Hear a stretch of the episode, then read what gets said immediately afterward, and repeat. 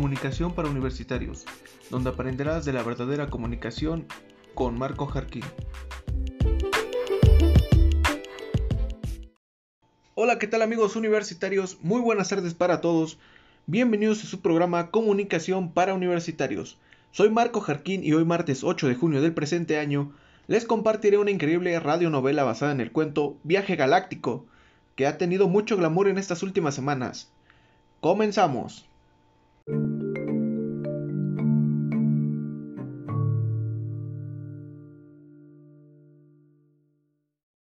En un extraño planeta de la Vía Láctea, existía una civilización de objetos encantados.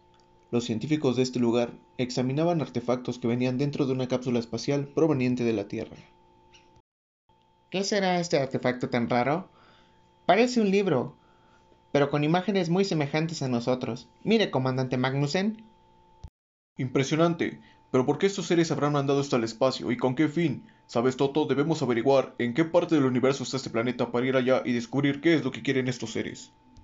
Ya investigué, comandante, y sabe, no hay un planeta llamado Tierra, o por lo menos en las coordenadas no registran ningún planeta llamado así. Pero déjeme echar un vistazo en el manual de los planetas extintos. Señor, lamento decirle que el planeta Tierra colapsó hace 150 años, y ahora solo es polvo cósmico. No puede ser. Ahora nunca descubriremos qué querían estos sujetos, y lo que más me intriga es el saber por qué el libro tiene imágenes casi idénticas a nosotros. Mire, aquí hay un artefacto muy parecido a usted, Toto. si me permite, yo podría hacer una máquina del tiempo para poder viajar en el tiempo y así poder visitar estos seres. Claro que necesitaría ayuda de los cálculos, porque dos cabezas piensa mejor que una. Haga lo que sea necesario. Y por ayuda no se preocupe que aquí hay muchos ingenieros y científicos. Señor, con todo respeto, estos ingenieros son buenos, pero no tanto como los habitantes del planeta Animalis. Investigué un poco sobre esta civilización y sabe, son buenísimos haciendo cálculos. El problema sería que usted me dé autorización para hacerles una visita o mandar al doctor Pollo. ¿Estás loco? Primero muerto a pedirle ayuda a esos animales apestosos. Señor, tengo esta idea. Les llamamos a los animales para que nos ayuden y cuando estos hayan hecho su trabajo se les entrega a usted para que usted haga lo que quiera con ellos. ¿Qué le parece? está bien. Aquí está la firma en el documento para proceder en el plan Hominis. Entonces Toto mandó al Doctor Pollo al planeta Animalis para hacer un contacto con estos seres, convencerlos del plan y así poder ejecutar el plan del planeta Objetus. Debido a que nunca habían tenido comunicación estos planetas, el Doctor Pollo tenía un plan, el cual consistía en mandar mensajes por medio de luces y sonidos al cielo del planeta Animalis. Animalis, un planeta medio desolado, cerca de la constelación de Pegaso. En este lugar vivían dos seres demasiado inteligentes, estudiosos del mundo cuántico y realidades alternas, Horner y Miau. Oye, Miau, ¿ya descubriste qué son esas luces en el cielo?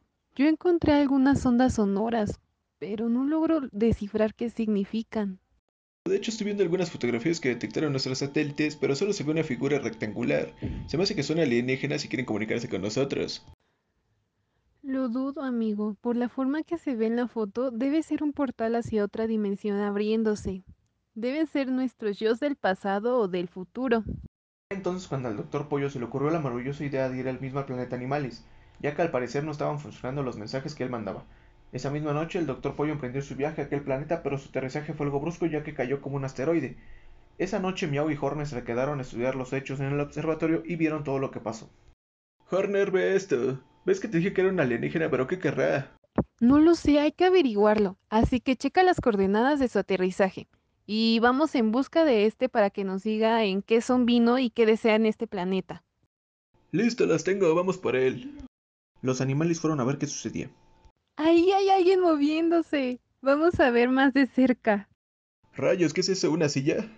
Ayúdalo en vez de criticarlo, ya después sabremos qué es. Animales lo ayudaban, se escuchaba en la radio un mensaje que decía, venimos en son de paz y necesitamos su ayuda. Después de ayudar al doctor Pollo, este se recuperó. Y...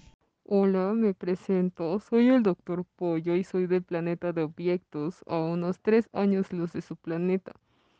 En mi hogar hace poco apareció una cápsula espacial proveniente de una tal Tierra, la cual contiene imágenes que se parecen a nosotros, por lo cual tenemos la intriga de saber por qué estos seres sabían de nuestra existencia y también sabremos la razón del por qué desaparecieron. Entonces, los necesitamos a ustedes para echar a andar nuestra máquina del tiempo y con ella no sea posible viajar a este planeta. ¿Qué dicen? ¿Si nos ayudan? Increíble, una máquina del tiempo. Nosotros habíamos intentado hacerla, pero mis abuelos, padres fallaron en el intento y desaparecieron. Además es un poco riesgoso por las reglas del mundo cuántico, que son muy diferentes.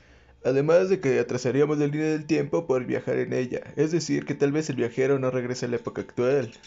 Sí, pero ustedes son unos genios. Saben, uniéndonos seremos las civilizaciones más avanzadas del universo y podríamos dominar el mercado galáctico. Y además podríamos sacar a tus familiares del laberinto cuántico, Horner. ¿Nos permitirías un momento? Miau, sé que esto es una locura, pero al fin podría recuperar a mis familiares, ya que la teoría del doctorcito ese no es tan mala. Tal vez si se encuentran en el laberinto cuántico. Así que vamos, ¿qué dices? ¿Me apoyas en esto, compañero? Está bien, pero todo esto me huele un poco mal. Horner y Miau aceptaron ir a aquella base militar, pero al llegar a ella se sintieron terrible, ya que ésta se encontraba en medio de un desierto infernal. ¿Dónde están nuestros genios? ¿Acaso son aquellos moribundos?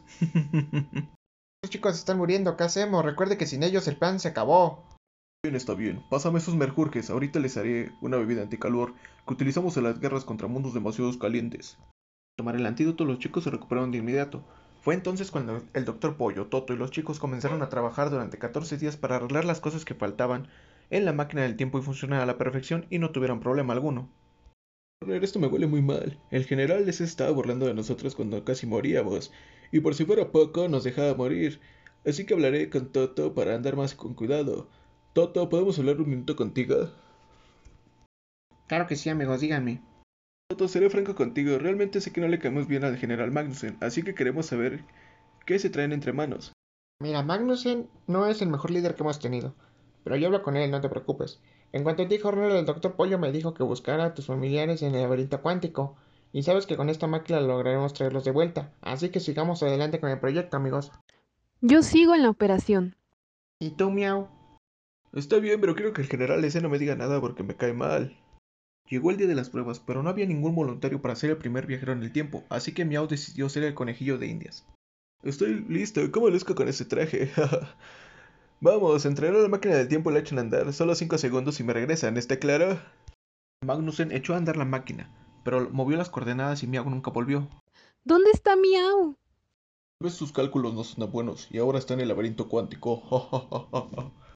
no me esté retando, señor, porque ni siquiera teníamos intenciones de venir, así que mejor traiga a mi amigo o lo echaré a la máquina para que usted se pudra en el limbo. Toto, al ver la barbaridad del general, le tendió una trampa e hizo que éste se metiera en la máquina. Excelente, Toto, pero tú también te vas a podrir en el limbo, por traicionarnos. Y de una patada arrojó a Toto dentro de la máquina. ¿Qué te pasa, pollo tonto? Hace dos días fui a la cocina por un Red Bull para el sueño, así que escuché su conversación con el general Magnussen, para que cuando funcionara su máquina, a nosotros nos arrojarían al laberinto cuántico. También ese día oí que la máquina funcionaba ya desde hace tres días, pero cuando nosotros estábamos trabajando, ustedes cambiaban todo para que según no funcionara.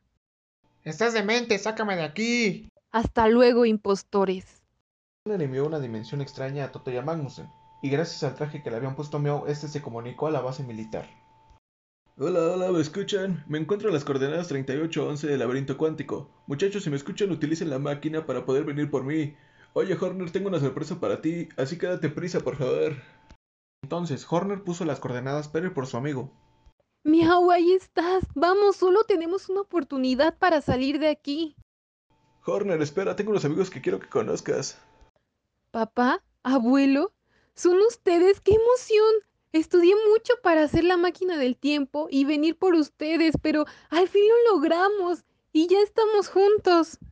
Oh, lamento interrumpir, pero vámonos porque si no este portal se va a cerrar. Toto y Magnussen aparecieron en la presidencia de Estados Unidos. Toto, al ser un reloj de mano, lo tomó el presidente y lo mantuvo en su muñeca hasta que se descompusiera, mientras que a Magnussen lo colgaron en una galería de arte en Francia. Con todo esto, Toto y Magnussen descubrieron que aquel libro que llegó al, planeta Obiectus no era más que mera publicidad y los habitantes de este lugar eran muy parecidos a toda esta marca de propaganda. Entonces, no era símbolo para descifrar, sino que la publicidad hace que las cosas parezcan una cosa siendo otra, y es por eso que los convence bastantes a los hominis. Finalmente los planetas, animales y Victus eran más unidos que nunca porque sabían que se complementaban entre sí. Se comunicaban por transmisiones de radio por mensajes en el cielo, que ya ambos sabían que este lenguaje iban a ocupar para entenderse entre sí.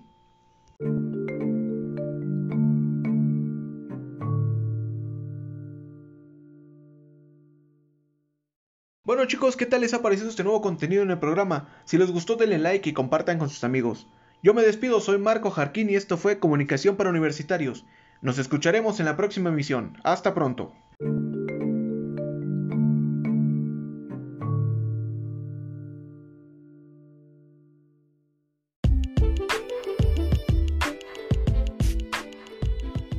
Para Universitarios, donde aprenderás de la verdadera comunicación.